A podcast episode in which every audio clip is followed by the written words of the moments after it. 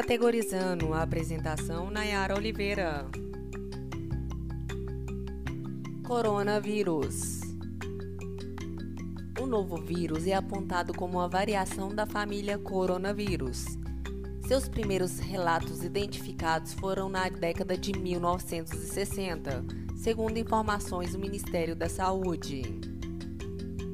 A variação que se originou na China foi nomeada, segundo a Organização Mundial de Saúde, como Doença Respiratória de 2019 NCOV.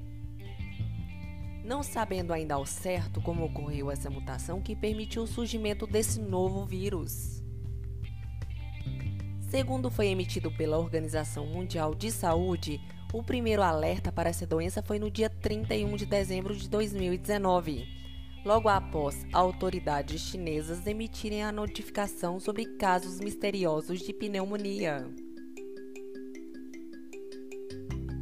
Após analisarem, foram constatados que esse surto atingiu pessoas que tinham uma ligação ao mercado de frutos do mar, despertando, portanto, a suspeita da transmissão do coronavírus tendo uma ligação sobre os animais marinhos, fechando o mercado para limpeza e desinfecção.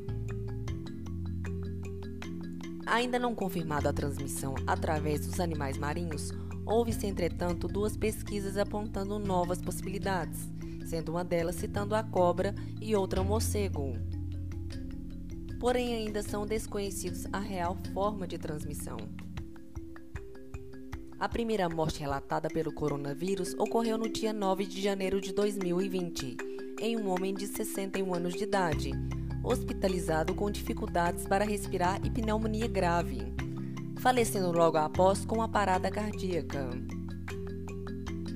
Tendo naquele momento identificados 41 pessoas infectadas pelo coronavírus.